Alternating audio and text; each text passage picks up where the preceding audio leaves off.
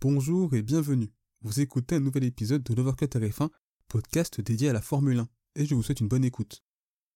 Je pense qu'on a assisté à l'une des plus belles qualifications de la saison. Il y a eu de tout.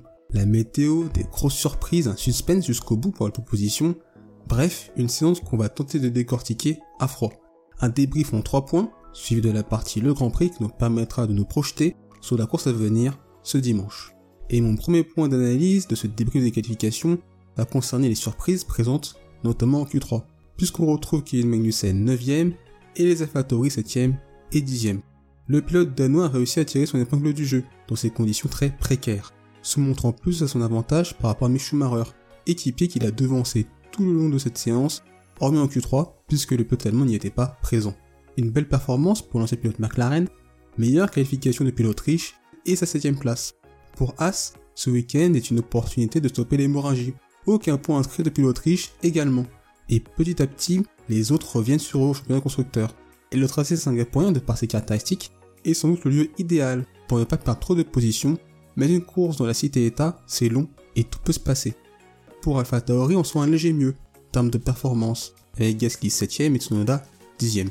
Statistique intéressante, c'est la première fois depuis Baku qu'il y a les deux Alpha Tauri en Q3.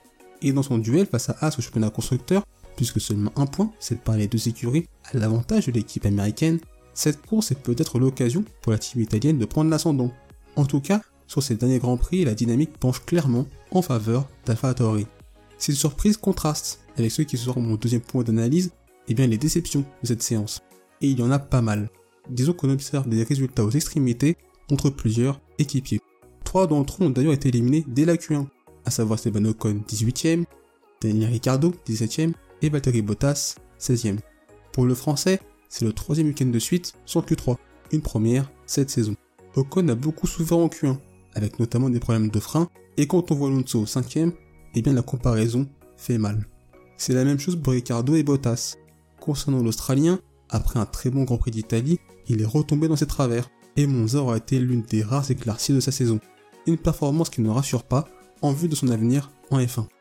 Pour Bottas, il est battu de 7 dixièmes par Gunujo, sur l'une des pistes les plus difficiles de la saison, et en plus, dans des conditions précaires. Je trouve que depuis pas mal de courses, le Finlandais a plus de difficultés avec son Alfa Romeo. Ce sont des difficultés certes relatives, mais il n'est pas dans sa meilleure période. Et entre temps, le pilote chinois se montre plus proche, voire meilleur que lui sur certains week-ends. Ce périple singapourien en est la confirmation. À lui donc de rebondir lors des prochaines courses, et ce week-end, car malgré tout il sera seulement une place derrière son équipier. Et la grosse surprise de ces qualifications est la 11e place de George Russell. L'ancien pilote Williams a apparu moins à son aise ce week-end, notamment par rapport à Hamilton. C'est sa plus mauvaise qualification depuis Miami, où il partait 12e. Et je crains la course galère pour le Britannique, car dépasser n'est pas chose aisée sur ce tracé. Et il se manque sur un exercice qui va très clairement conditionner sa course. Et enfin, on va rapidement parler d'Aston Martin, une déception relative car partir 12e et 14e, ce sont les standards de l'écurie britannique cette année.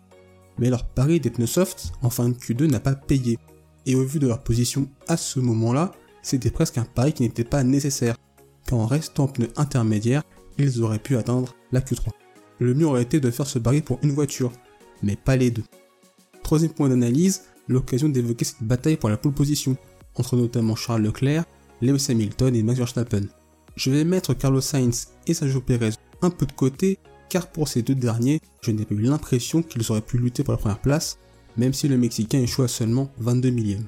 Ce que je veux dire par là, c'est que Verstappen, Leclerc et Hamilton étaient les hommes forts de cette séance de qualification. On a d'ailleurs longtemps cru que le Britannique aurait pu obtenir la première pole position de la saison.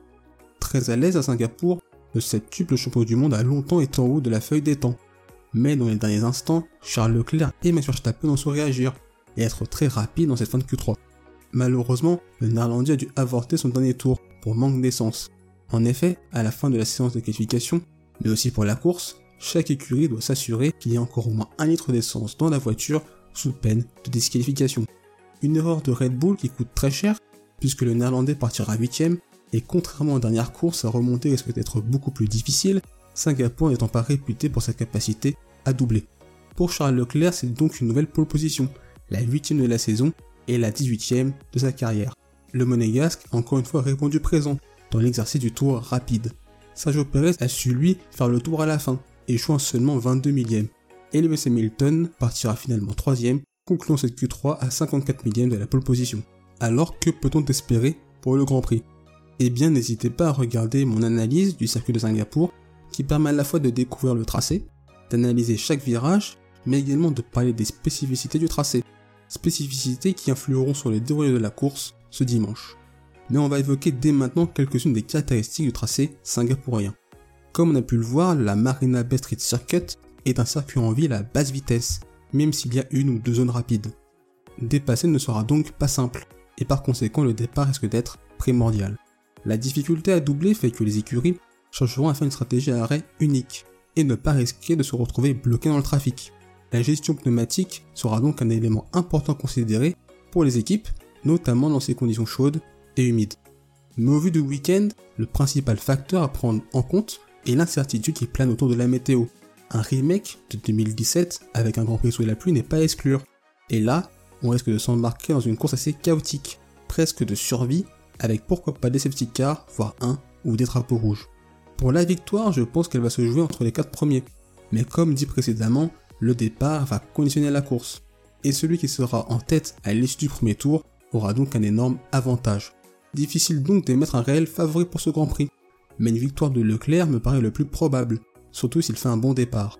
Perez et Sainz sont pour moi des inconnus, et ils ont montré lors des dernières courses qu'ils étaient un ton en dessous de leurs équipiers respectifs. Malgré tout, je pense que Perez sera très agressif au départ, et qu'en cas d'excès, Hamilton et Sainz pourraient bien en profiter. Lewis Hamilton a, je pense, le rythme pour se maintenir sur le podium, voire même gagner le Grand Prix.